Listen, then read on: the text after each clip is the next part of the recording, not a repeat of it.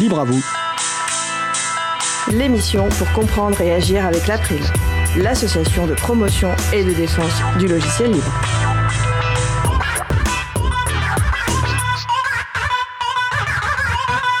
Bonjour à toutes, bonjour à tous. Quittez WhatsApp pour une messagerie instantanée libre. Ce sera le sujet principal de l'émission du jour. Également au programme, Eric Frodin va nous faire découvrir l'artiste norvégien Vexanto. Et en fin d'émission, la chronique de Luc qui portera sur Elon Musk, Signal et moi. Nous allons parler de tout cela dans l'émission du jour. Vous êtes sur la radio Cause Commune, la voix des possibles, 93.fm et en DAB+, en Ile-de-France, partout dans le monde sur le site causecommune.fm. Soyez les bienvenus pour cette nouvelle édition de Libre à vous, l'émission pour comprendre et agir avec l'April, l'association de promotion et de défense du logiciel libre. Je suis Frédéric Couchet, le délégué général de l'April. Le site web de l'association c'est april.org. Vous pouvez trouver une page consacrée à cette émission avec tous les liens et références utiles et également les moyens de nous contacter. Nous sommes mardi 26 janvier 2021, nous diffusons en direct, mais vous écoutez peut-être une rediffusion ou un podcast. À la réalisation de l'émission aujourd'hui, ma collègue Isabella Vanni. Bonjour Isabella. Bonjour. Si vous souhaitez réagir, poser une question pendant ce direct, n'hésitez pas à vous connecter sur le salon web de la radio. Pour cela, rendez-vous sur le site causecommune.fm cliquez sur chat et retrouvez-nous sur le salon dédié à l'émission. Nous vous souhaitons une excellente écoute et tout de suite place au premier sujet. Le fil rouge de la musique libre. Dans cette chronique, Eric Frodin, créateur du site Au bout du fil, nous fait découvrir des artistes ayant opté pour la libre diffusion de leurs œuvres musicales. Bonjour Eric. Bonjour Frédéric. Alors aujourd'hui, Eric, tu vas nous faire découvrir l'artiste norvégien Vexento. Tout à fait. Alors, il y a des musiques qui ont un véritable pouvoir d'apaisement et que l'on est forcé d'écouter dans une sorte de transe hypnotique, comme si le monde autour de nous avait soudain cessé d'exister. Et le titre que je vous propose d'écouter aujourd'hui, Now, fait indéniablement partie de ces musiques. Il a été composé par Vexento, un musicien d'à peine plus de 20 ans et qui pourtant possède déjà le talent et la sensibilité d'un artiste accompli.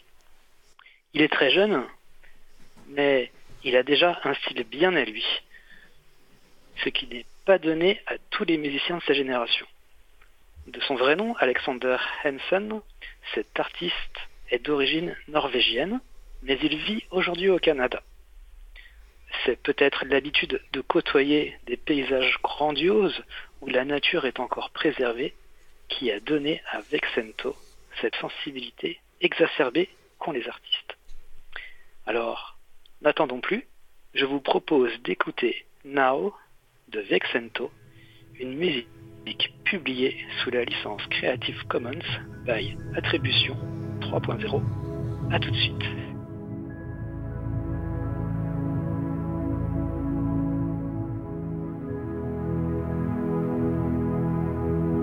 Cause commune 93.1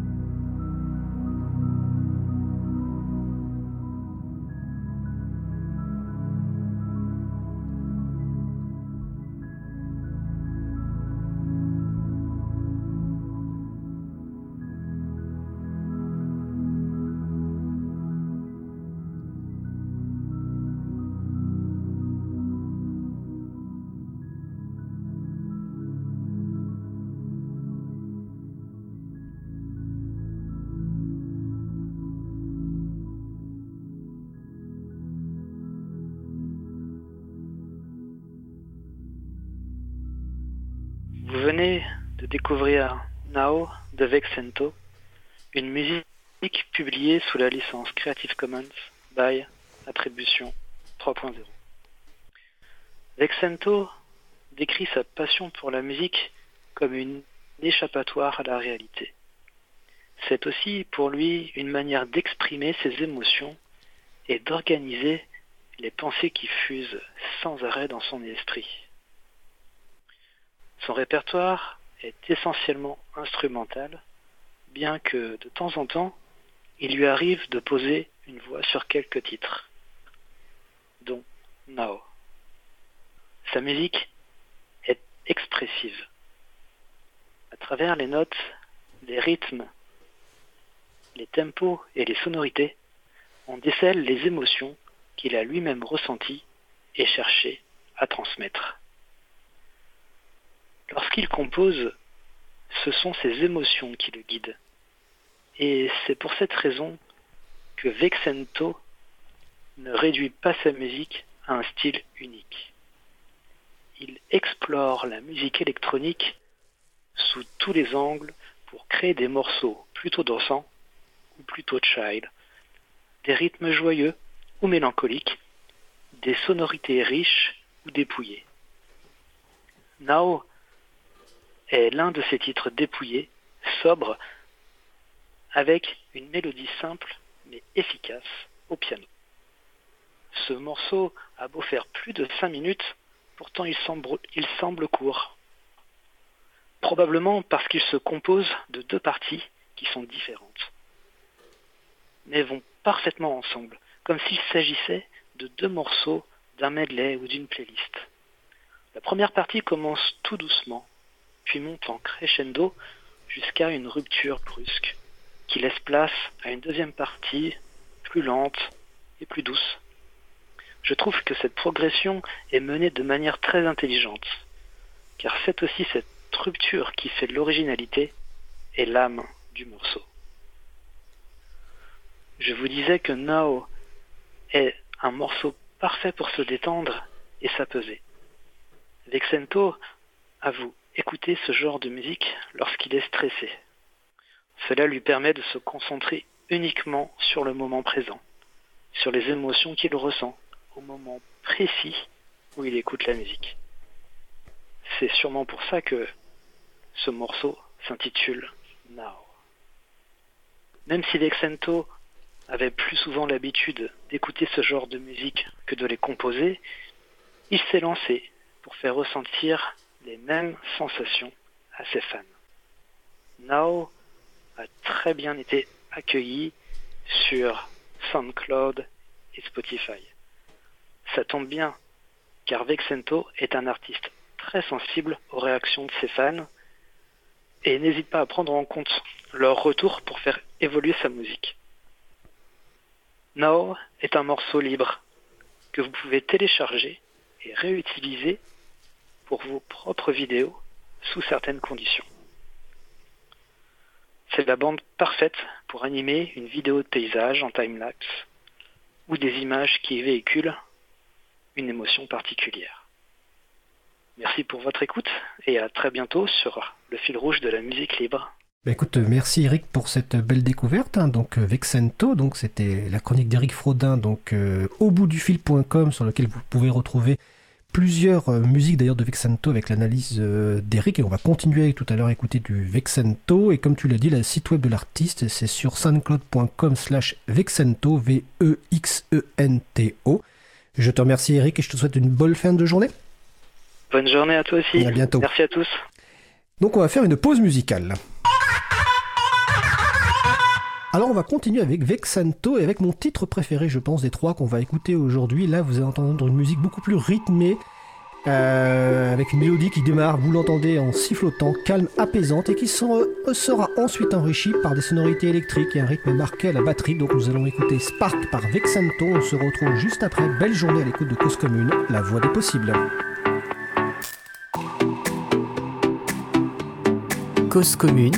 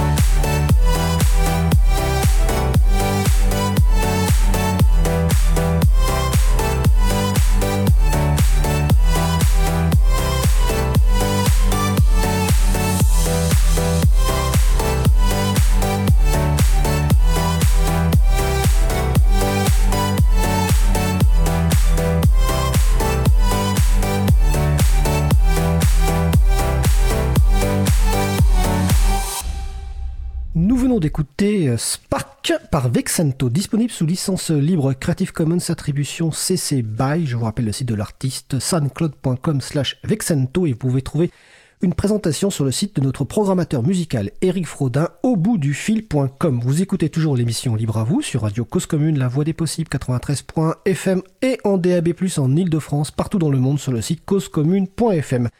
Nous allons passer au sujet principal. Nous allons poursuivre par notre sujet principal qui va porter aujourd'hui sur les messageries instantanées, notamment suite aux polémiques autour de WhatsApp. Nous allons parler donc de WhatsApp, de Telegram, de Signal, d'XMPP, de Jammy, de décentralisation, de gouvernance.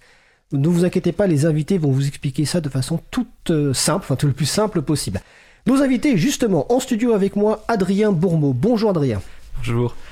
Au téléphone, normalement avec nous, Emmanuel Gilles Perrault. Bonjour Emmanuel.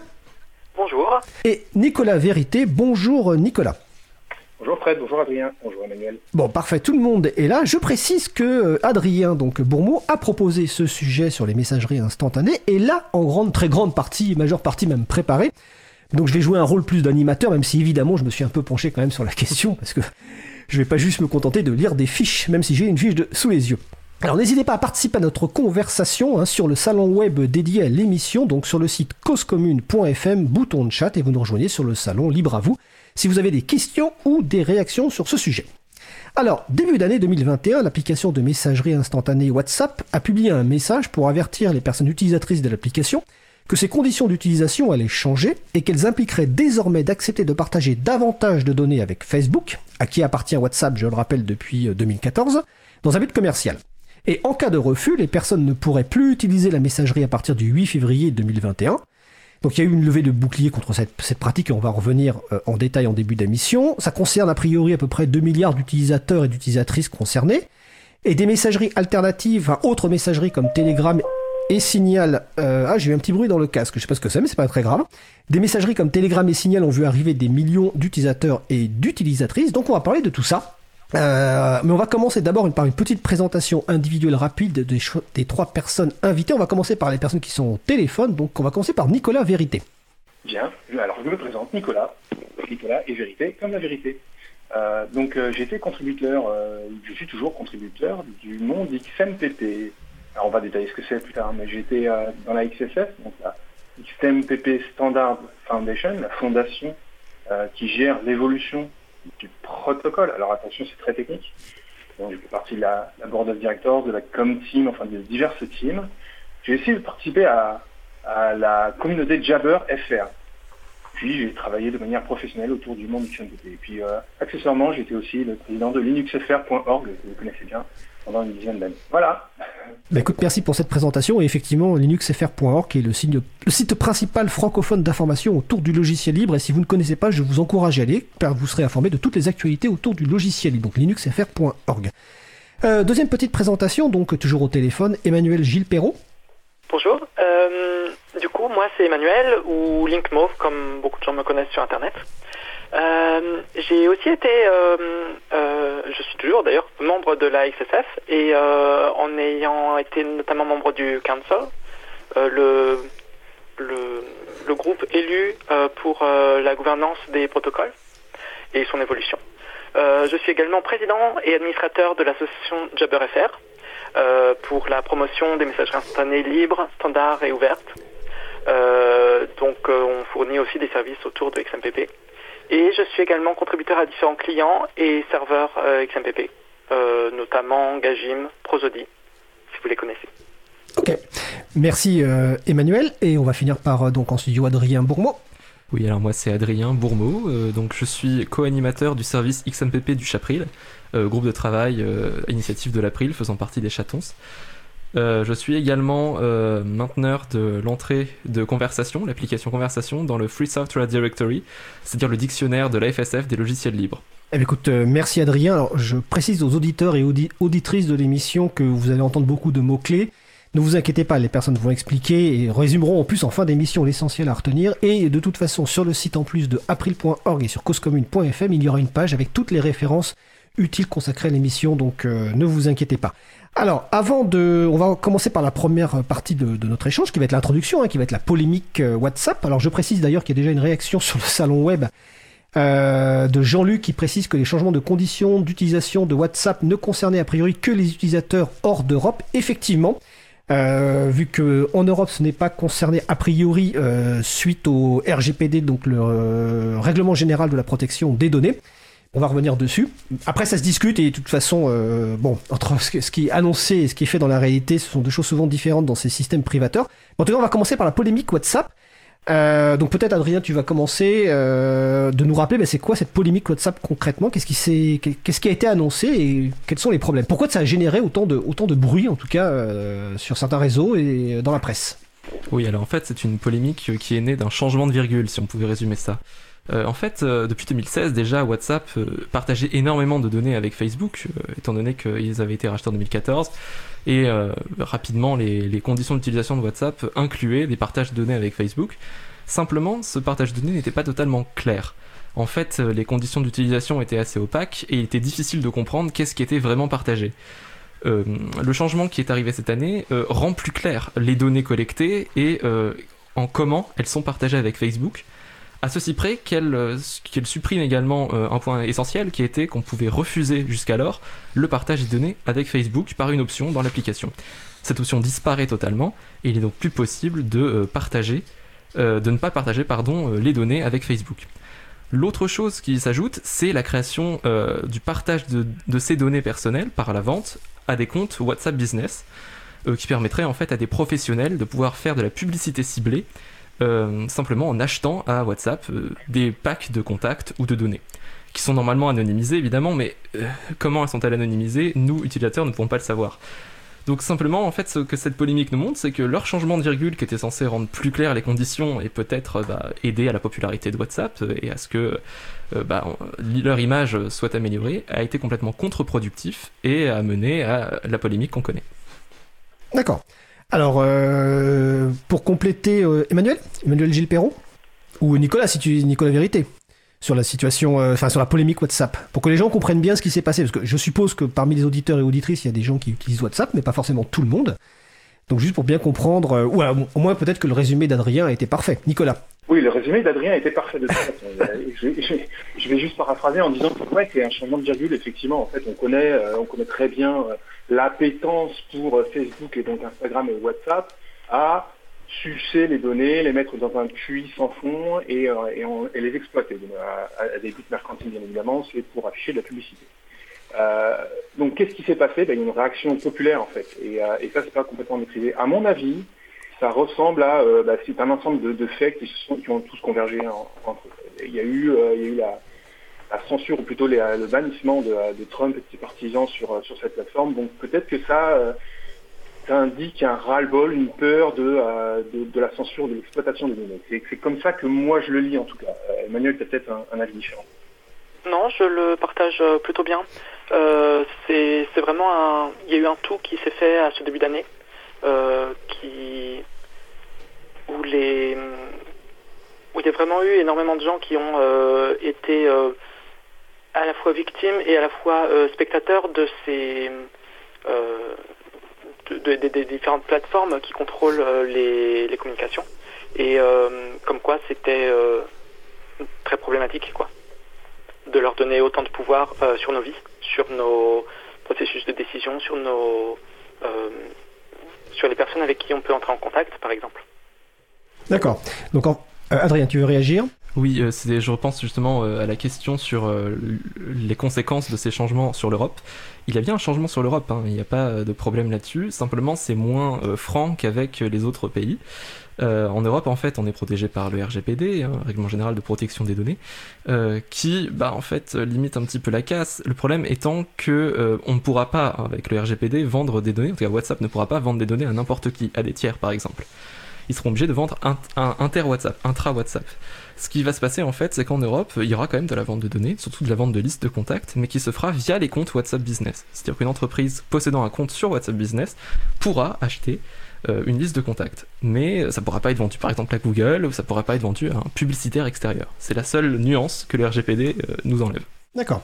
Alors si je comprends bien, et je vais vais même pas paraphraser, je vais citer l'Electronic Frontier Foundation, qui est la fondation américaine qui se bat pour les libertés informatiques, qui, qui a réagi, qui dit en fait la bonne nouvelle est que globalement cette mise à jour ne fait aucun changement extrême dans la manière dont WhatsApp partage ses données avec sa société mère Facebook.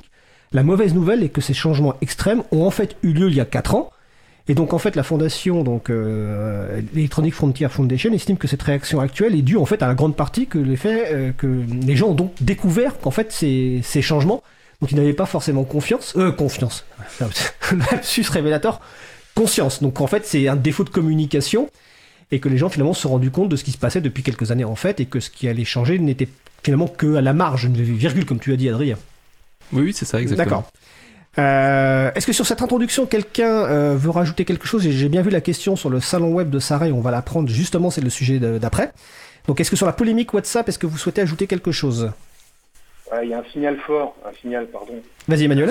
là-dessus aussi. C'est Brian Acton, un des cofondateurs de WhatsApp qui a été racheté donc par Facebook, c'est euh, s'est éclipsé de son rôle justement euh, dû à des clashs sur l'exploitation des données avec euh, Mark Zuckerberg. Et plus tard, euh, il a rejoint le bateau Signal. Donc ça, c'est un signal fort. Voilà, si vous pouvez, vous pouvez me- m'autoriser à parler ainsi. Je t'autorise tout à fait, surtout que ça va être le sujet d'après. Donc effectivement, on va parler de Signal. Et alors, je me souviens plus du nom donc de l'un de ses cofondateurs de, Facebook qui a euh, participé au financement de Signal il y a quelques années. Donc, on va prendre la question d'ailleurs en fait. euh, vu que le sujet suivant c'est Signal, Telegram, les alternatives. Donc suite à la polémique WhatsApp, des utilisateurs et utilisatrices se sont tournés vers des alternatives, alors considérées communément comme peut-être plus plus éthiques, plus libres que WhatsApp. Et la question de Sarah notamment, c'est donc qu'on est d'accord que ce changement de conditions, ou du moins le bad buzz autour de ça, même compris, a lancé une grande vague vers des alternatives type, Signal. Est-ce que ça a été le cas avec Telegram ou avec d'autres systèmes? Donc, euh, on va détailler ce qu'est Signal et Telegram. De mémoire, Signal a dû euh, voir. euh, on parle de millions d'utilisateurs et d'utilisatrices qui ont rejoint Signal ou Telegram. Donc, on va commencer par ces deux alternatives. Celle qui a sans doute été fait plus de buzz, ben, c'est Signal.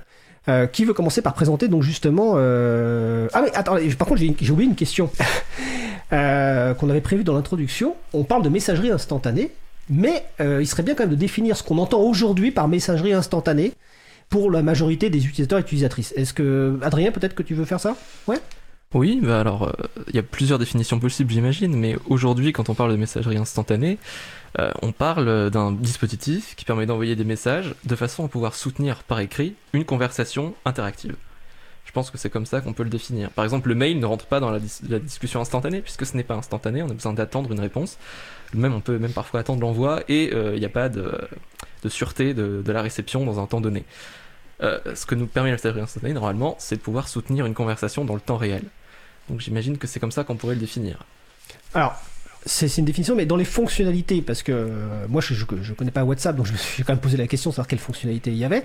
Là, tu parles de messages, on peut imaginer que c'est des messages texte type SMS, mais en gros, dans les fonctionnalités de ce type de messagerie aujourd'hui que dont les gens ont besoin, parce que c'est le plus important, c'est ce qu'ont besoin les gens en fait. C'est donc des messages textuels, mais il y a aussi, je crois bien, des notions de groupe pour parler à plusieurs. Il y a des échanges de fichiers, donc images, vidéos, et est-ce qu'il y a aussi des appels téléphoniques euh, qu'on peut passer par ces messageries instantanées? Oui, en effet, ah, les, gens ont plusieurs besoins. Ça dépend évidemment des, groupes de personnes. Mais effectivement, aujourd'hui, la messagerie instantanée la plus euh, communément répandue comme définition, ce sera effectivement euh, la possibilité d'avoir des conversations un à un, des groupes privés, euh, peut-être parfois des salons publics, la possibilité de faire des appels audio ou vidéo, de partager des fichiers, des images, des vidéos, enfin voilà. C'est euh, effectivement le partage de multi- partage multimédia en fait, hein, tout simplement. D'accord. Nicolas Emmanuel, est-ce que vous voulez rajouter quelque chose sur cette notion de, enfin, cette définition ou tentative de définition d'une messagerie instantanée de nos jours? Oui, tout à fait. Alors moi, j'ai un- juste un, un petit truc. En fait, oui, on est sur des messages courts, temporaires, parfois enregistrés hein, ou archivés.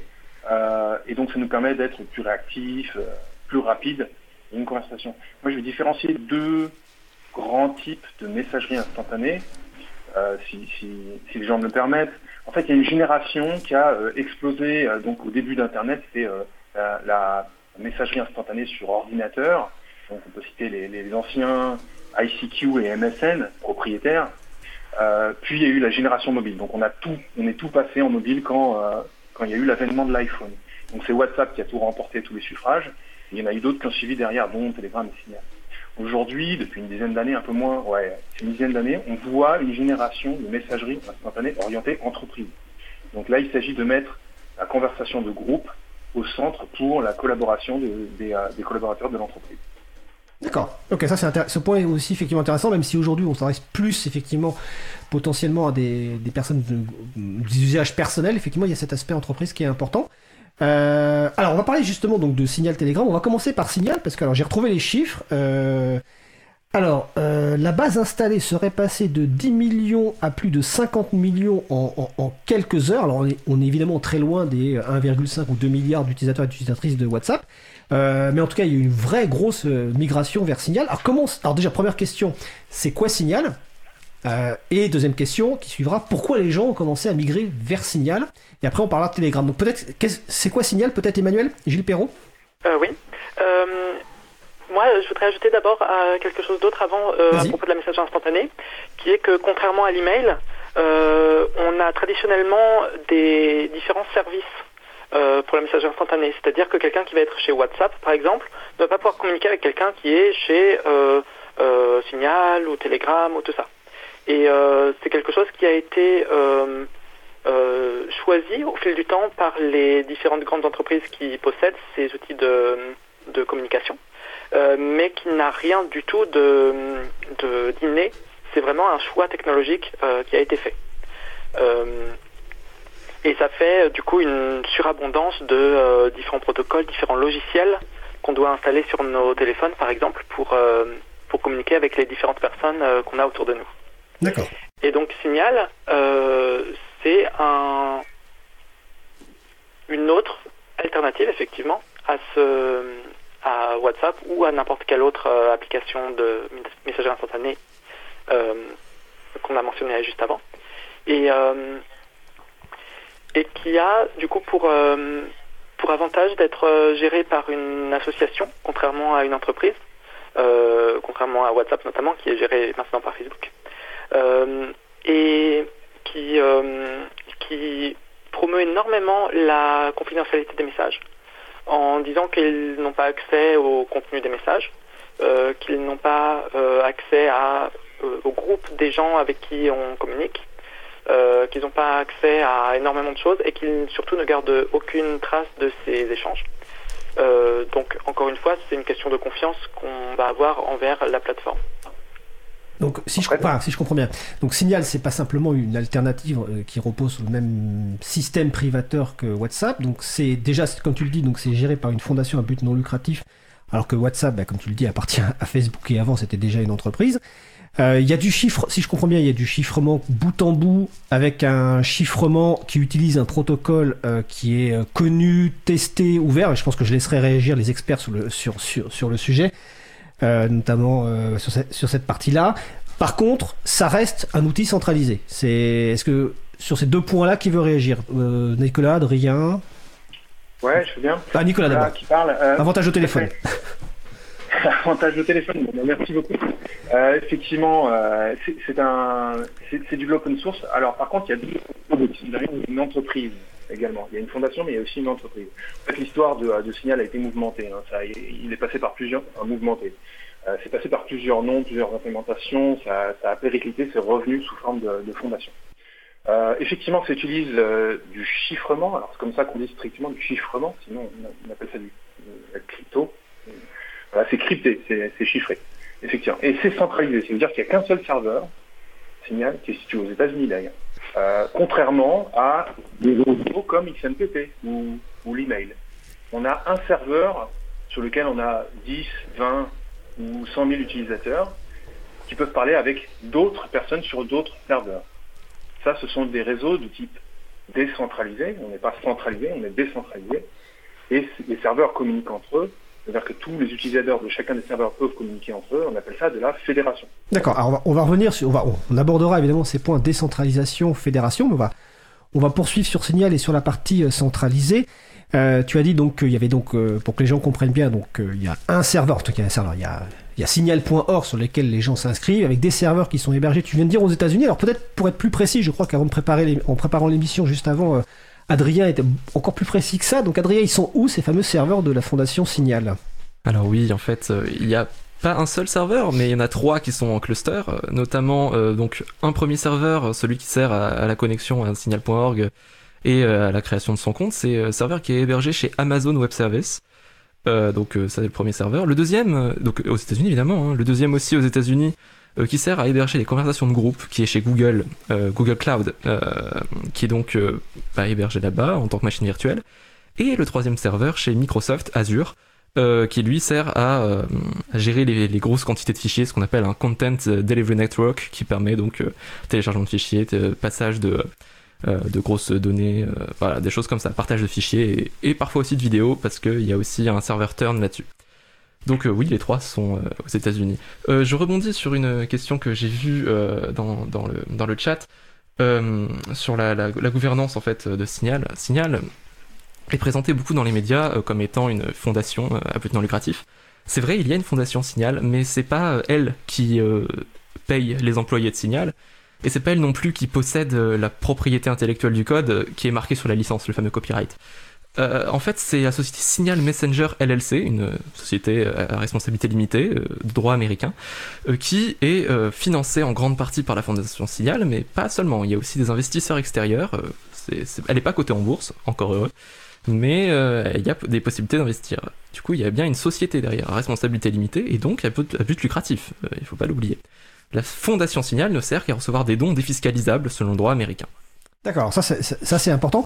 On va aussi parler parce que sur le salon web, il y a euh, Pita ou Peta, je sais pas du tout comment ça se prononce, euh, excusez-moi, qui parle de la, de la licence du serveur parce qu'on va, enfin, quand je parle du serveur, je fais une simplification. Évidemment, il y a beaucoup plus qu'un seul serveur qui gère euh, tout ça, il y a beaucoup plus de machines, mais on fait une simplification pour, euh, pour que ce soit plus simple. Euh, juste préciser donc que l'application qu'on utilise sur le téléphone pour Signal est une application qui est en logiciel libre. Par contre, le serveur et la partie logicielle sur le serveur n'est pas du tout en, sous, sous licence libre, c'est bien ça? Non, en fait, si, le serveur Si. est libre, mais il y a une, une énorme latence entre la publication de mise à jour sur le serveur et la publication du code. Donc en fait, il y a une partie du temps où, euh, après une mise à jour du serveur, bah, le serveur est propriétaire avant que le code soit publié. D'accord, je crois qu'Emmanuel veut réagir aussi là-dessus. Oui, notamment parce que euh, les, euh, le, le code du serveur euh, n'a aucun, euh, on n'a aucune garantie sur le fait que ce soit effectivement celui qui est utilisé ensuite sur le chez Signal. Et c'est un énorme problème qui est en fait partagé par euh, la grande majorité des messageries. Euh, puisque dès qu'il y a un serveur, en fait, l'administrateur du serveur peut faire les modifications qu'il veut, en fait. D'accord. Bon, il est obligé de refaire, il est obligé de Nicolas refaire son code. Mais par contre, euh, en AGPL, on est en, sur une licence AGPL, donc Affero GPL V3. Donc c'est-à-dire qu'on est obligé de re- refournir le code si on veut exploiter le serveur. Ma- Maintenant, si on exploite un serveur, si on met en œuvre un serveur, si on administre un serveur signal, on n'aura que quelques utilisateurs euh, autour de nous, euh, notre famille, nos proches, etc. Et ce serveur ne sera pas interconnecté avec le serveur officiel de signal.org. D'accord. Alors, je crois qu'on comprend bien que c'est l'intérêt qu'il peut y avoir pour des utilisateurs et utilisatrices euh, au niveau de Signal, ce côté centralisation qui peut permettre de retrouver plus facilement effectivement ses amis. Euh, alors, Signal a, a- a- a bénéficié de, de soutien de, de poids, de coups d'accélérateur, on, on- on pourrait dire. Alors, euh, il y a Elon Musk récemment, et je crois que Luc va en parler dans sa chronique après. Mais beaucoup plus important, à mon, sens, c'est euh, Edward Snowden, le lanceur d'alerte, qui, alors, euh, je sais plus si c'est dès 2014 ou 2015, mais disait et encourageait les gens à utiliser euh, Signal. Donc, est-ce que, à votre connaissance, est-ce qu'Edward Snowden, donc lanceur d'alerte américain, qui a révélé des pratiques ou mis en, en révélé des documents qui qui montraient l'ampleur des- la, surveillance américaine, est-ce qu'il utilise encore Signal? Et finalement, pourquoi un tel lanceur d'alerte dit qu'il faut utiliser Signal? Oui, alors il utilise toujours Signal, il le conseille même encore. Alors là où on peut se poser quand même des questions, c'est que son argument principal est j'utilise Signal parce que je ne suis pas encore mort. Alors on peut se poser la question de ça veut dire est-ce qu'il a une totale confiance ou est-ce qu'il dit ça de façon cynique? Je ne sais pas trop. Moi je suis pas là pour analyser les propos d'Edward Snowden, mais il l'utilise encore. Mais il n'utilise pas uniquement euh, ça, il utilise aussi IRC euh, à des moments et puis euh, il parle aussi via XMPP avec euh, l'EFF. L'EFF, c'est Electronic Frontier Foundation, dont je parlais tout à l'heure. Sur cette position par rapport Snowden Signal, Emmanuel et Nicolas, vous voulez ajouter quelque chose? Non, euh, euh, euh, Snowden se, se protège euh, de toute lecture de ces messages par du chiffrement. Donc en fait, il pourrait avoir l'équivalent sur une autre application, par exemple sur XMPP.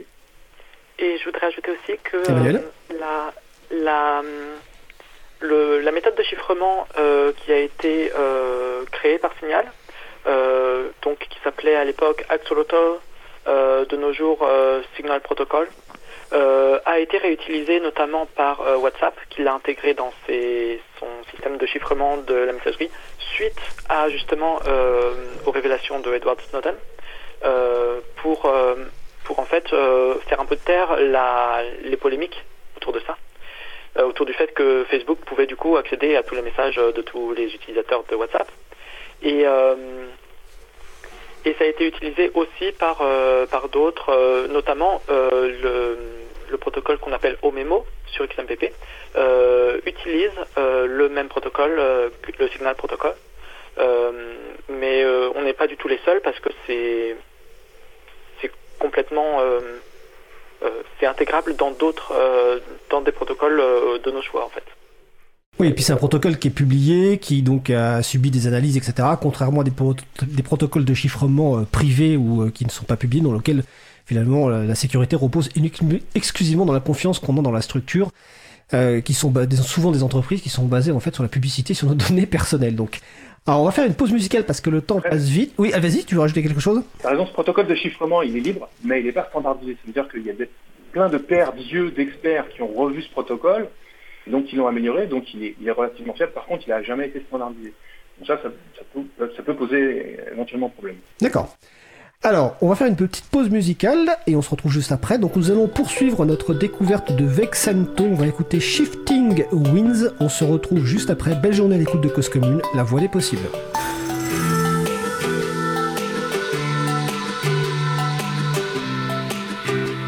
Cause Commune 93.1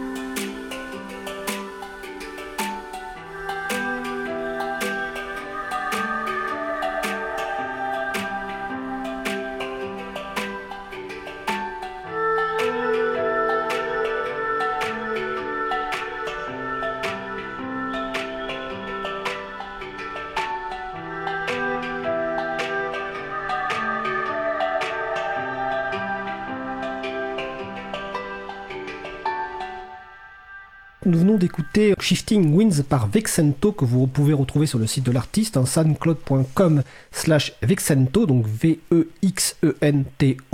qui est disponible sous licence libre Creative Commons Attribution CC BY. Vous écoutez toujours l'émission Libre à vous sur Radio Cause Commune, la voix des possibles, 93.fm et en DAB+, en Ile-de-France partout dans le monde sur le site causecommune.fm. Nous discutons actuellement avec Adrien Bourmeau, Emmanuel Gilles Perrault et Nicolas Vérité de messagerie instantanée. Avant la pause musicale, on a parlé de la polémique WhatsApp. On a ensuite parlé un petit peu de signal euh, sur lesquels beaucoup de personnes ont, commencé à migrer. Et euh, à un moment, vous avez entendu des termes comme décentralisation, fédération, gouvernance. Et donc là, on va aborder le sujet, alors euh, peut-être le, plus compliqué de l'émission, parce que quelque chose, sans doute, vous n'avez pas l'habitude, euh, qui est donc la décentralisation et d'autres solutions alternatives à Signal. On reviendra sur Signal tout à l'heure. Euh, parce que j'ai bien vu la question de Marie-Odile euh, sur le salon web. Alors je précise, n'hésitez pas à venir sur le salon web de la radio parce que alors aujourd'hui c'est festival. Hein, ça, il y a une discussion parallèle sur le salon web. Donc site causecommune.fm, bouton de chat, vous allez sur le salon euh, libre à vous. Il y a des échanges en parallèle, donc c'est très intéressant. Alors, on va donc maintenant aborder la, la, la question des, de l'alternative, on va dire véritablement libre, décentralisée. Euh, et notamment bah, le mot-clé euh, qu'on a déjà entendu tout à l'heure, XMPP, alors, qui veut commencer par expliquer un petit peu, voilà, c'est quoi cette, la décentralisation par rapport donc aux solutions dont on a vu jusqu'avant, qui, qui est des solutions centralisées?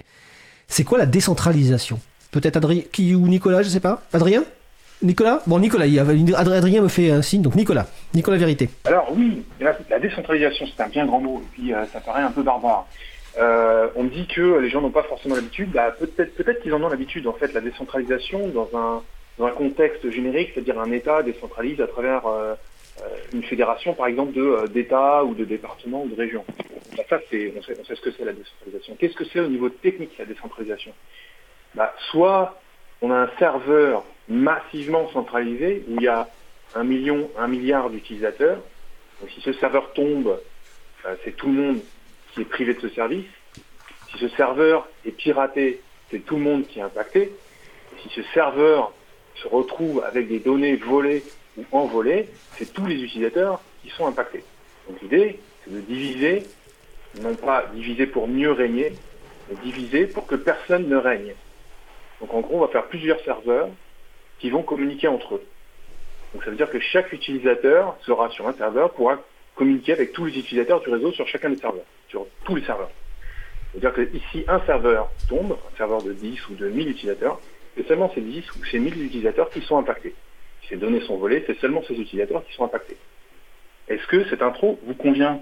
Alors, cette intro me, convient et je vais laisser quand même Emmanuel évidemment et, et, Adrien, excusez-moi, euh, compléter. Mais en fait, oui, comme tu le dis, en informatique, il y a quand même euh, un aspect de décentralisation que les gens connaissaient, ou même s'ils le connaissent peut-être de moins en moins, c'est le courriel dont parlait tout à l'heure Adrien. Euh, quand on s'envoie un courriel, en fait, on peut envoyer un courriel à d'autres euh, personnes qui sont hébergées ailleurs que chez nous. Alors je dis que c'est de moins en moins le cas parce que malheureusement, il y a de plus en plus de gens qui sont chez euh, Gmail et compagnie. Mais en tout cas, oui, effectivement, c'est une décentralisation qui est connue. Est-ce que Emmanuel, tu veux compléter cette partie, juste sur la partie décentralisation, avant qu'on aborde XMPP en tant que tel? Oui, bien sûr. L'exemple du mail est vraiment très frappant parce que on, on est tous, pour nous, c'est vraiment normal en fait qu'on n'est pas obligé d'être, euh, qu'on soit pas obligé d'être chez un fournisseur en particulier.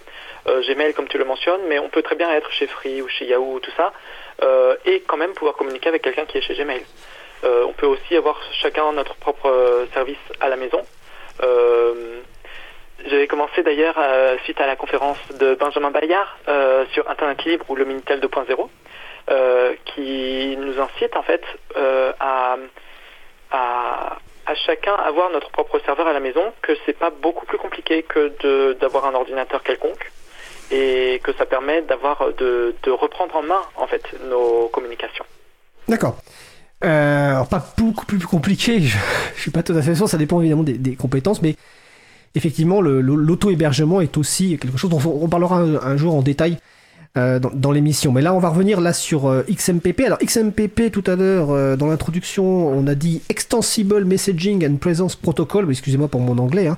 En français, donc protocole extensible de présence et de messagerie. Adrien, donc c'est quoi en fait XMPP ah, je suis pas la, la, personne la mieux placée pour définir XMPP, mais euh, je dirais que XMPP c'est d'abord un protocole avant d'être quoi que ce soit d'autre, et qui n'est pas forcément orienté uniquement euh, messagerie instantanée. Avec XMPP on fait énormément de choses. Mais effectivement, on peut utiliser XMPP pour euh, gérer une messagerie. Oui, c'est un protocole, comme, comme tu dis, Étienne. c'est quoi un protocole C'est en fait, c'est, je dirais, une recette afin de définir comment vont se passer des échanges entre plusieurs clients, des serveurs ou non. Euh, voilà, c'est un peu une façon de, euh, de gérer des échanges, un protocole.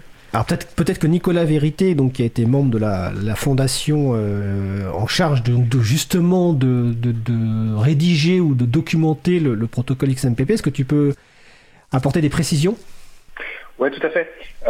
en fait, la, la, personne la mieux placée, c'est Emmanuel, puisqu'il a été au moment... Il a ah bah Emmanuel alors. Vas-y Emmanuel alors. Euh, pour moi, XMPP, euh, euh,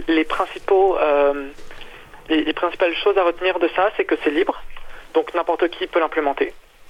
Que c'est standard, c'est-à-dire qu'il y a un, un, groupe, une association en fait, la XSF, dont Nicolas vient de parler, qui gère la gouvernance du protocole, c'est-à-dire comment vont se passer les évolutions. Qu'est-ce qui va euh, s'il y a un, nouveau cas d'utilisation, euh, comment en fait on va euh, se décider tous ensemble de parler en fait la même langue pour pour échanger entre différents logiciels sur la même sur la même base. Et ouvert donc que n'importe qui en fait peut utiliser dans son logiciel sans avoir besoin de payer par exemple des droits d'accès aux, spécifications ou et aussi chacun peut aussi apporter sa propre pierre à l'édifice des, des, extensions. Et du coup, ça, ça implique de que quand on parle de XMPP, en fait, euh, en général, on parle pas que du protocole, mais aussi de tout le réseau euh, fédéré qu'il y a autour, euh, avec des multiples clients pour énormément de plateformes différentes, des différents serveurs, qui peuvent être euh, des serveurs logiciels, je veux dire, euh, qui peuvent ensuite être déployés euh, sur un serveur matériel pour ensuite avoir donné accès à, un service. et avec chacun, chaque, chacun de ces serveurs, en fait, de ces services, pardon, peut avoir les conditions d'utilisation de son choix. Donc, par exemple, il peut y en avoir certains qui vont, comme WhatsApp ou Signal, euh, demander l'utilisation d'un numéro de téléphone, mais c'est pas obligé. On peut parfaitement se créer un compte avec juste euh, en donnant son nom d'utilisateur et c'est bon. On est sur le réseau. D'accord. Donc en fait, c'est, ça décrit comment des, des, machines, donc là dans ce cadre-là, décentralisées, vont communiquer entre elles et aussi les clients, s'il y a les logiciels que les personnes utilisent, pour échanger des, informations qui peuvent être textuelles, comme on l'a dit tout à l'heure, qui peuvent être des images, qui peuvent être des appels téléphoniques. Euh, donc une différence fondamentale par rapport, si je comprends bien, à, ce qu'on a évoqué tout à l'heure, donc euh, au début WhatsApp et ensuite Signal, c'est que euh, on va pas dire aller sur xmpp.org pour trouver toutes les personnes que vous allez avec qui vous allez vouloir échanger il faut plutôt trouver euh, un site qui propose des services XMPP. Est-ce que c'est ça, Adrien? Oui, oui, c'est un peu, c'est un peu ça en fait. XMPP, c'est vraiment la, partie protocole. Euh, si on veut euh, trouver une façon d'accéder à XMPP, il y a quand même sur xmpp.org, je crois, une page qui présente les différents clients qui existent. Donc, on peut quand même, à partir d'xmpp.org, trouver une façon de retrouver ses amis. une fois qu'on a trouvé un client, bah là, après, il suffit de rejoindre un serveur, et là, bon, c'est peut-être euh, je dirais la partie la, la, plus compliquée en fait de la décentralisation, c'est euh, que choisir comme serveur. Euh, là, évidemment, c'est là qu'il faut faire son choix et qu'il faut apprendre à choisir, j'imagine. Mais euh, c'est important d'avoir plusieurs choix puisque c'est la seule façon d'être vraiment libre. D'accord. Nicolas, là-dessus, en fait, sur, sur le site de la XSF qui est à l'adresse xmpp.org, nous on liste quelques, quelques logiciels effectivement on n'est pas les plus à jour et puis euh, on met tout le monde à égalité. On veut être neutre en fait. On a un point de vue de neutralité. Donc des fois, on présente des logiciels qui sont pas les meilleurs, parfois qui sont un petit peu obsolètes. Bon, ça c'est dit. Maintenant, il y a deux services qui sont formidables, qui sont JabberFR et Chapril. Peut-être que vous pouvez en parler mieux que moi, Adrien et Miguel. Alors on va commencer Manuel, JabberFR. Oui, euh, JabberFR du coup, euh, c'est un, service euh, où on a pour vocation d'être un peu un point de, ralliement de la communauté francophone sur XMPP. Et euh, donc pour ça, euh, ce qu'on met pas, on met pas en avant notre euh, notre système de messagerie instantanée en fait. On met plus en avant euh, des ressources, c'est-à-dire un wiki, des salons et, évidemment aussi des, des comptes sur lesquels un, serveur sur lequel vous pouvez créer un compte. Et donc ça, a vraiment pour but d'être un point d'entrée vers le vers le monde de XMPP, vers le réseau XMPP. Et notamment, on, encourage les gens à euh, utiliser par exemple leur propre domaine, s'ils en ont un, euh, pour euh, pour pouvoir euh, migrer sur un autre service s'ils le souhaitent, euh, tout en restant, euh, tout en faisant partie de la communauté euh, du, réseau euh, XMPP. D'accord, donc si... euh, et évidemment, Adrien va parler du, du Chapril. Euh, donc si une personne veut se... Pas, veut- alors, une personne peut choisir de, de rester sur WhatsApp, une personne peut choisir d'aller vers, euh, vers Signal, mais si une personne veut se dire, bah tiens, euh, la décentralisation, c'est bien, parce que comme tu l'as expliqué tout à l'heure, Nicolas, bah, ça, fonctionne bien dans, dans plein de domaines euh, qu'on connaît depuis longtemps, euh, voilà. Euh, donc je vais sur Jabber.fr ou je vais sur chapril.org et je peux me créer, créer un compte. Mais comment ça marche concrètement? Est-ce que je dois fournir un numéro de téléphone? Comment ça marche la création d'un compte? Et deuxième question évidemment, essentielle, comment je retrouve mes amis? Donc Adrien pour Chapril. Et rappelle ce que c'est que le Chapril, s'il te plaît. Évidemment. Alors, eh bien, Chapril, c'est un chatons. Alors, pourquoi je prononce bien le S? C'est parce que c'est la communauté des hébergeurs alternatifs, transparents, ouverts, neutres et solidaires. Et c'est très important de garder le S de solidaire. Les, les chatons euh, ont pour objectif de donner une alternative aux GAFAM et autres. C'est-à-dire que ça permet aux personnes de se libérer, de trouver un service qui soit éthique et respectueux de leur vie privée et de leurs données personnelles. Le- Ce que fait Chapril, le, travail de Chapril a été de contribuer, euh, que la- l'April a voulu contribuer à, ce formidable projet en euh, proposant également des services et notamment un service XMPP, donc euh, voilà, qui a commencé je crois l'année dernière, hein, donc c'est assez récent, mais qui aujourd'hui bah, est tout à fait prêt à, donner son don- donner son aide. Alors oui, oui, MMUman, j'arrive. Alors comment ça marche? Eh bien en fait, sur chapril.org, nous avons un, sous-site, euh, chapril.org slash xmpp, sur lequel vous avez quelques informations rapides sur, euh, sur XMPP, euh, comment ça marche, pourquoi, pourquoi une nouvelle messagerie. Et vous avez la possibilité de commencer immédiatement avec un client qu'on vous propose, c'est-à-dire une application pour vous connecter selon votre système.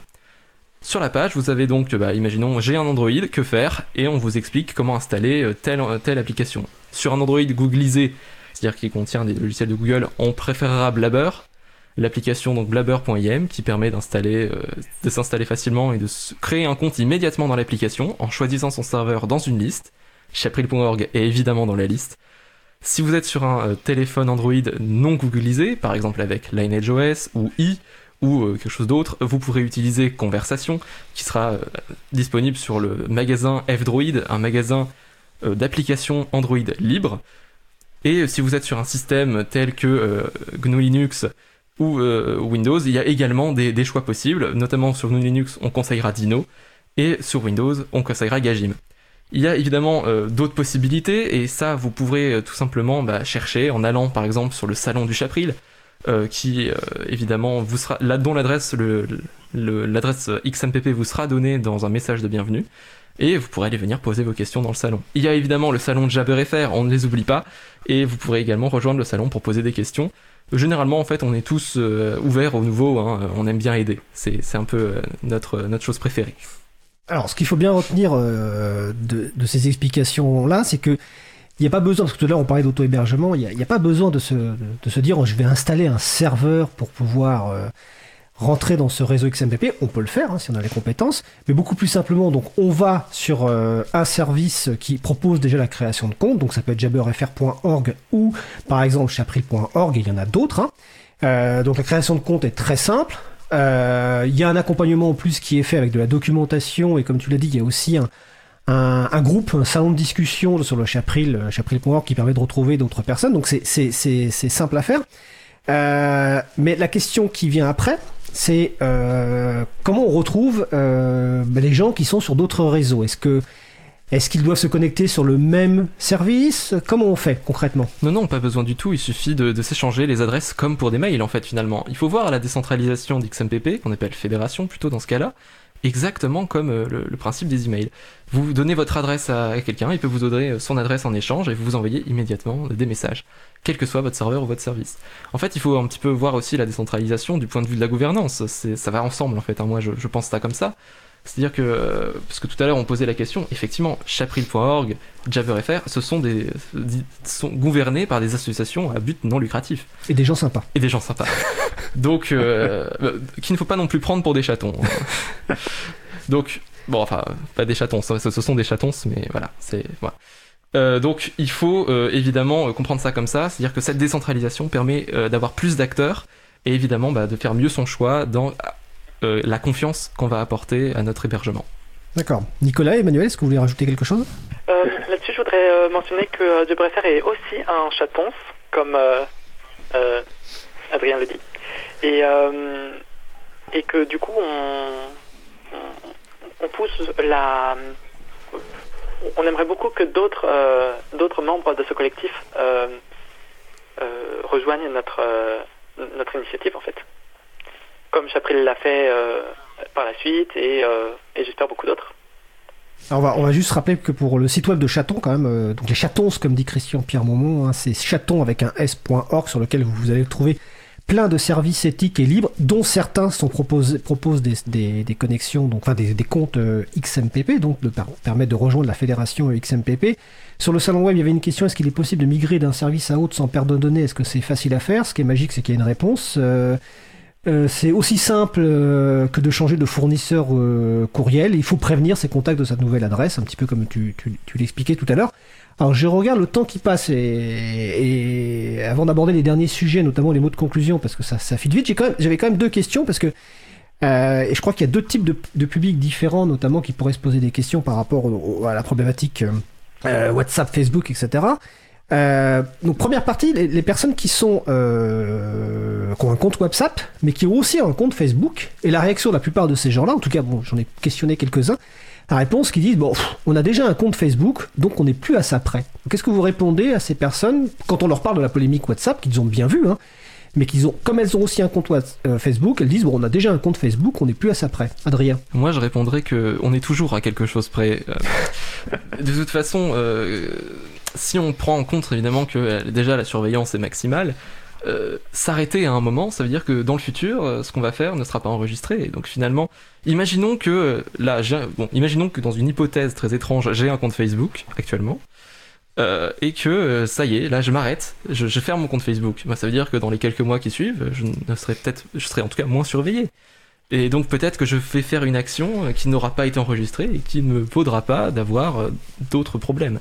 N'oublions pas que l'enregistrement de données, euh, par, des données personnelles par Facebook et ces acteurs-là, qui sont évidemment soumis au Cloud Act, comme il était rappelé dans le, dans le salon web, hein, une loi américaine qui permet aux services de renseignement américains d'accéder quasiment à porte ouverte au serveur, euh, n'oubliez pas que ces données sont accessibles rétroactivement. Imaginons qu'une dictature euh, se mette en place dans quelques années et que euh, toutes ces entreprises donnent sur un plateau d'argent toutes ces données personnelles analysables comme ça rétroactivement.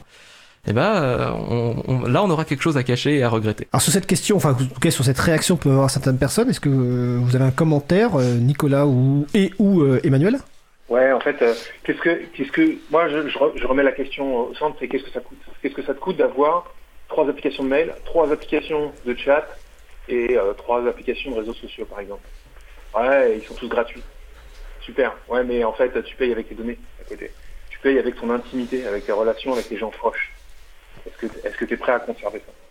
D'ailleurs, ça me fait penser, on, précise que euh, aller sur euh, XMPP, c'est pas forcément quitter WhatsApp. Il y a des gens qui peuvent euh, avoir plusieurs messageries instantanées en fonction de, d'ailleurs de leur groupe d'amis ou de leur groupe euh, professionnel. On peut très bien découvrir. c'est un peu comme les, d'ailleurs les chatons. On peut, on, peut rejoindre des chatons pour utiliser des services comme de partage de fichiers, d'images ou d'agenda, sans pour autant tout abandonner de son côté. Donc c'est important. Sur son téléphone, on peut avoir plusieurs applications en même temps. hein. Euh, Emmanuel, est-ce que sur cette partie, euh, sur cette réaction qu'ont les gens qui ont à la fois un compte WhatsApp et Facebook, est-ce que tu voulais euh, apporter un commentaire? Oui, bien sûr. Là-dessus, en fait, je, suis assez d'accord avec Nico sur la, sur le fait que ça coûte relativement peu d'avoir plusieurs applications. Euh, mais pour moi, en fait, euh, ça a été beaucoup plus. euh, j'ai trouvé ça beaucoup plus préférable à une époque où, par exemple, avec MSN à l'époque, où finalement, en fait, j'avais des relations peu. où en fait, de, de, de leur dire à tous de venir sur XMPP, à l'époque sur euh, c'était. J'avais trouvé ça beaucoup plus intéressant au final, euh, humainement. Euh, où, c'était un peu comme euh, actuellement avec Facebook, où on va avoir des, centaines et des centaines d'amis avec qui on n'a pas forcément envie de partager toute notre vie privée, et avoir avoir une alternative pour eux qui va être beaucoup plus je veux dire pour les, les, les gens avec qui on a vraiment envie de communiquer, je trouve ça très très intéressant en fait. D'accord. Alors, le temps file, euh, ça va être la dernière question. Euh, Je vous avais prévenu avant de cette question, donc j'espère que vous avez préparé. Et je vous précise, restez en ligne après, euh, enfin, écoutez ensuite la submission, parce que la chronique d'après est aussi consacrée à ce sujet-là, mais je ne sais pas du tout ce que Luc va raconter. donc j'espère qu'il aura écouté l'émission pour, pour éventuellement en tenir compte. Euh, quels sont, voilà, on a parlé de beaucoup de choses, on a employé plein de mots-clés, alors même s'il y a les références sur april.org et causecommune.fm, en moins de deux minutes chacun, euh, quels sont pour vous les éléments clés à retenir, enfin que vous vouliez faire passer? On va commencer par euh, Emmanuel Gilles Perrault. Hum, garder le contrôle de nos données, de nos communications, c'est au final pas si compliqué que ça. Et que euh, c'est vraiment quelque chose que je conseille à tout le monde. Euh, et par pas si compliqué que ça, je veux dire pas plus compliqué au final que d'utiliser WhatsApp. Euh, qui demande même carrément moins de, de, de données. Euh, genre par exemple, on n'a même pas besoin de donner son numéro de téléphone pour l'utiliser. D'accord. Mais écoute, merci Emmanuel. Euh, Nicolas, Nicolas Vérité. Alors pour moi, alors j'ai mis, j'ai mis des mots-clés. Liberté, indépendance, ouverture, pérennité et écologie dans une certaine mesure. Liberté, pourquoi? Parce qu'on peut choisir son provider, enfin, son fournisseur de services, on peut héberger son propre service, on peut choisir son client. Indépendance des grands, des géants de la tech, qu'ils soient américains, chinois ou russes. Ouverture euh, de ce protocole de communication, de la moyen, du moyen de communication, ce qui garantit, le mot-clé suivant, c'est la pérennité euh, de ce protocole. Il existe déjà depuis deux décennies et euh, il va continuer. Et pourquoi je dis écologie à la fin? Parce qu'en fait, on réutilise des- du code et des savoirs qui ont été exploités depuis longtemps, qui ont été mis à jour et revus depuis longtemps. Donc en fait, on ne gâche pas de l'énergie à créer des nouvelles choses qui ont déjà été inventées ailleurs. Bah, merci Nicolas. En tout cas, on sent le professionnel hein, qui prépare bien. Donc la pression sur euh, Adrien Bourmeau pour euh, les deux minutes de conclusion. Adrien? Oui, alors ce que je dirais qu'il faut retenir, c'est qu'il y a des alternatives à WhatsApp. Des, al- des alternatives qui sont pas forcément celles auxquelles on s'attend, évidemment, mais bien qu'elles ne soient pas toutes parfaites, euh, ça dépend en fait de ses goûts, de son réseau. Il y a évidemment un prix à payer, la liberté. Je dirais que Signal est une solution, mais elle n'est pas parfaite. C'est déjà mieux que WhatsApp, mais on, peut aller encore plus loin. Si on est capable de faire plus, alors il faut aller voir du côté d'XMPP ou de Jami. On n'en a pas parlé pendant, l'émission, mais Jami est un protocole aussi qui est décentralisé dans une dimension un peu supérieure, disons. C'est euh, le but étant d'aller jusqu'au pair à pair. Mais ça demande encore un peu plus de technique, de, de savoir. Donc en fait, l'alternative qu'on va choisir va dépendre en fait de nos compétences et de ce qu'on a envie de faire, de ce qu'on a envie de se donner comme moyen. Mais il y a forcément des moyens de se libérer euh, à différentes échelles. Et je pense, euh, comme le disait RMS, euh, Richard Matthew Stallman, que chaque pas vers le libre est important. Bah écoute, merci Adrien. Je vais préciser pour- pour les personnes qui voudraient faire un, pas supplémentaire vers le libre, bah, les deux sites de référence, hein, chapril.org sur lequel vous retrouverez un certain nombre de services, dont la création de comptes XMPP, et jabberfr.org aussi si vous voulez un autre fournisseur de comptes euh, XMPP. Toutes les autres références sont sur le site de l'April et sur le site de la radio, donc april.org et causecommune.fm. Donc je remercie donc Adrien Bourmeau, Emmanuel Gilles Perrault, Nicolas Vérité de cette euh, bel échange et je pense qu'on réabordera ce sujet euh, évidemment dans d'autres émissions. Et je vous précise donc que le sujet d'après, la chronique, est consacré encore une fois à messagerie instantanée. Je ne sais pas ce que Luc va raconter. En tout cas, je vous remercie et puis je vous souhaite de passer une belle fin de journée. Et à bientôt. Merci beaucoup. Merci beaucoup Fred. On va faire une pause musicale. Alors nous allons faire une pause musicale, on va changer d'artiste, on va passer de la Norvège à la Finlande et nous allons écouter Sylvan Watts par Otto Almen. On se retrouve dans deux minutes. Belle journée à l'écoute de Cause Commune, la voix des possibles. Cause commune 93.1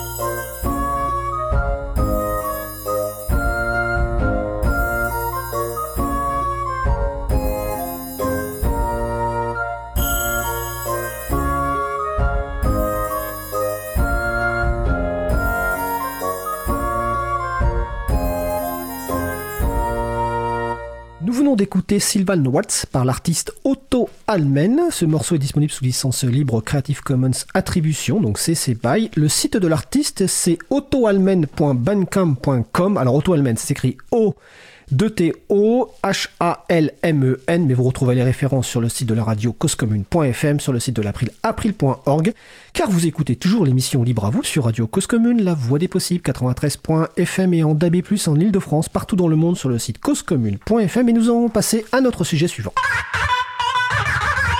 Nous allons poursuivre par la chronique La Pituite de Luc, qui va euh, apparemment porter un sujet proche de celui qu'on vient d'aborder, parce que le titre que Luc m'a envoyé, c'est Elon Musk, Signal et moi. Luc, c'est à toi. Ah oui, Fred, euh, alors désolé, il va falloir faire vite. hein. J'ai une euh, partie de Jacadi en cours. Euh, tu comprends, j'avais pas le temps de venir au studio, hein, j'ai des trucs sérieux à faire. Enfin, Jacadi, le truc du moment, c'est plutôt Elon a dit. Récemment, Facebook a donc décidé de changer les conditions d'utilisation de WhatsApp. Alors, Elon Musk a dit use Signal et tout le monde a suivi. Le truc fabuleux là-dedans, c'est qu'en fait, ça fait déjà trois ans que WhatsApp récupère une terre de données personnelles et les mixe avec celles de Facebook. Le seul truc qui change est que l'option de refus bien cachée dans le menu de configuration va être supprimée. Alors j'ai du mal à croire que tous les gens qui migrent vers du libre savaient vraiment ce qu'ils lâchaient comme intimité à Facebook, ou bien qu'ils aient activité- activé l'opt-out en 2017. L'Europe avait pourtant mis 110 millions de prunes à Facebook à cause de ça, et le récent changement qui a fait réagir ne concerne de toute façon pas les Européens grâce au RGPD.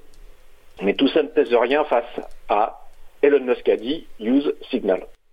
Deux mots, alors que nous, misérables militants libristes, avons passé des centaines d'heures à parler sur des stands, en conférence, à installer des distribs, à écrire des articles, à aider des gens sur des forums.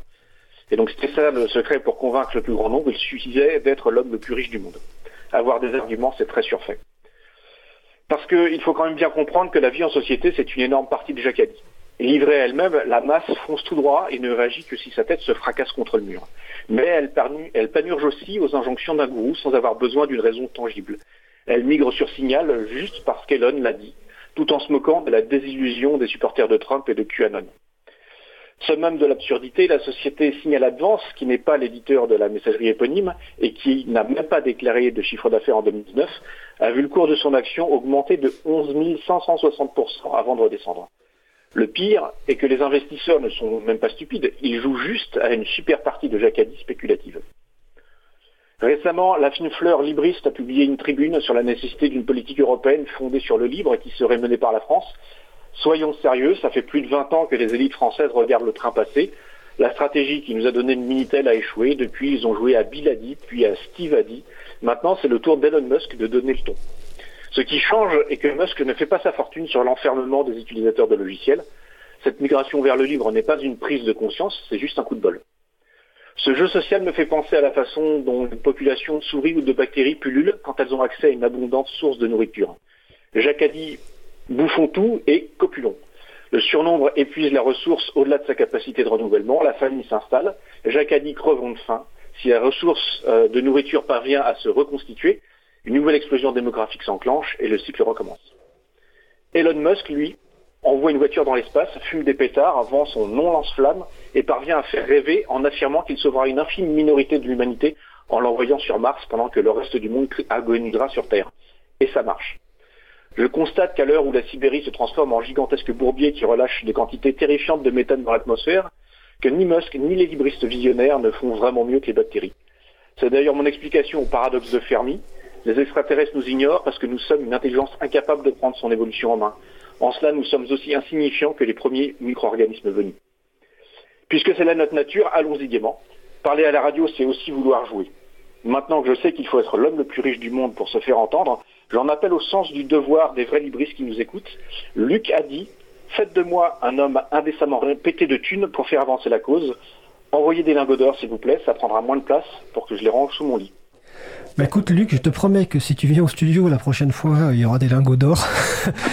bon, on sera peut-être confiné la prochaine fois, je ne sais pas. Euh, alors, euh, je précise que je, je, je crois que tu as déjà abordé euh, ce sujet dans la le décryptualité, ce qui me donne l'occasion donc de dire que chaque euh, lundi soir ou au pire le mardi matin, avec ton camarade euh, Manu, tu, tu nous fais pendant 15 minutes une, un décryptage de, de l'actualité. Donc on retrouve les podcasts de, sur April.org, hein, ça dure une quinzaine de minutes. Et je crois que tu as abordé ce sujet récemment avec euh, Manu. Euh, Oui. on, on va profiter peut-être, est-ce que Adrien, tu voulais éventuellement réagir? Alors je crois qu'Adrien Bourmeau, donc, qui intervenait dans le sujet précédent, donc on rallume son micro, euh, voulait éventuellement un petit peu réagir rapidement. Vas-y. Oui, euh, c'est ce qui est important surtout de retenir, c'est qu'il y a bien une incidence quand même sur les euh, citoyens européens. Il faut pas oublier que bien que le RGPD existe, il ne protège pas complètement, il est insuffisant. Le RGPD ne demande qu'à avoir une, un consentement libre et éclairé, euh, d'ailleurs qui est tout à fait relatif, pour euh, le traitement commercial des données personnelles, mais il n'empêche pas le traitement des données personnelles. Et dans le cadre de WhatsApp, ici, euh, les changements qui ont été faits, c'est-à-dire le fait d'empêcher de pouvoir désactiver le partage des données avec Facebook et le fait de rendre plus clair les, euh, les conditions et donc de bien lister ce qui est partagé avec Facebook est effectif et ça marche en Europe et les citoyens européens, notamment français, sont visés par ces changements. Aujourd'hui, un citoyen français ne pourra plus empêcher le partage avec Facebook de ses données personnelles, notamment liste de contacts, métadonnées de messages et normalement pas le contenu puisqu'il est chiffré. Voilà. Tu la ramènes moi là, le, le- Luc. Hein, Oui, bah, j'a- j'attends, j'attends les sous. Pour, T'attends les sous euh, ouais. Pour t'acheter des pétards et fumer à la radio comme Elon Musk? Euh, Non, avec- mais si j'ai l'argent, j'ai plus besoin d'avoir des arguments, tu vois. je- les- totalement superflu. Effectivement, c'est euh, vrai que l'appel d'Elon Musk euh, impressionnant. Et pour ceux qui veulent les personnes qui veulent la référence sur les pétards, je pense que vous cherchez sur un moteur de recherche. De mémoire, c'est une interview de Elon Musk à la télévision, non, à la radio américaine où ça fumait beaucoup de pétards. Je rappelle qu'en France, nous ne pouvons pas le faire évidemment parce que c'est interdit et en plus le CSA nous surveille. Euh, bah écoute Luc, je te remercie. J'espère peut-être te voir un jour au, au- au studio euh, parce qu'effectivement, bah, ça fait quand même plusieurs deux ans maintenant que tu fais cette chronique et on t'a jamais Oui. vu au studio. En fait, je, je doute même de ton existence des fois. Eh bien, moi-même, je doute de mon existence. Bon, en tout cas, merci Luc. Donc c'était la pituite de Luc qui fait aussi, donc comme je le disais tout à l'heure, le Décryptualité qui est publié à peu près chaque lundi soir. Euh, un podcast de 15 minutes donc euh, de décryptage de l'actualité euh, du logiciel libre et des libertés informatiques avec son camarade Manu. Luc, je te souhaite une belle fin de journée et à bientôt. Salut tout le monde. Ciao. On va passer aux annonces de fin.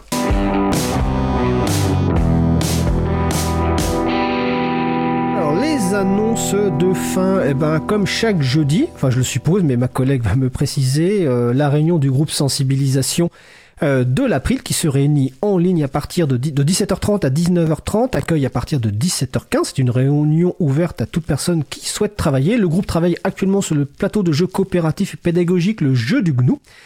Euh, donc toutes les informations sont sur le site de l'April, april.org. Euh, le même soir, euh, il y a une soirée de contribution libre également en ligne proposée par nos amis de Parinux à partir de 21h. Alors ça sera beaucoup plus technique parce que ça va parler de Proxmox. Mais bon, euh, le libre est, est pour tout le monde. hein. donc c'est une solution d'hyperviseur libre basée sur Debian, Kemu et LX. Pourquoi je lis ça, moi En fait, c'est incompréhensible ce que je lis. Non, c'est pas voilà. C'est quelque chose de vraiment très technique. Si vous voulez mettre en fait un environnement qui permet de, de virtualiser, c'est-à-dire euh, comment, comment on pourrait expliquer la virtualisation simplement? On- Je crois qu'on va oublier. Si ça vous intéresse, vous allez en fait euh, sur donc parinux.org. Non, plus simplement, c'est c'est assez technique, mais bon, c'est Proxmox. Proc-. Pourquoi je disais Proxmox? Je suis fatigué.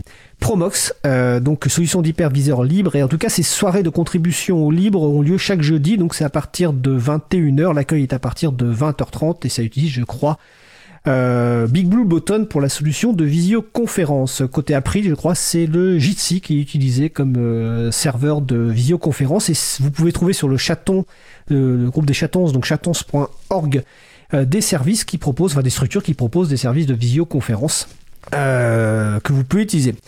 Euh, nos amis de Wikipédia ont fêté euh, récemment leurs euh, 20 ans. hein. donc Internet qui est un outil avant tout de partage et de mise en relation d'êtres humains à favoriser les pratiques de partage et Wikipédia en est un magnifique exemple. Donc félicitations et merci aux contributrices et contributeurs de Wikipédia.